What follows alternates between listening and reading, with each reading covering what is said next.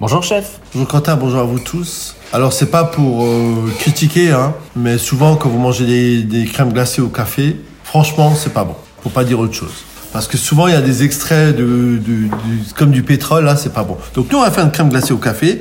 Bah, vous avez du café à la maison en grains. Vous prenez ça, vous l'écrasez au rouleau à pâtisserie. Pour un litre de glace, l'équivalent de 4 cuillères à soupe de café en grains que vous écrasez correctement. Vous mettez dans votre liquide toute la nuit. Le lendemain vous faites bouillir et vous refaites votre crème anglaise comme on l'a fait hier et avant-hier. Lorsque votre crème anglaise est bonne, vous la passez au chinois à piston afin d'extraire les grains de café et vous la faites turbiner. Vous avez une crème glacée au café, parfumée au café.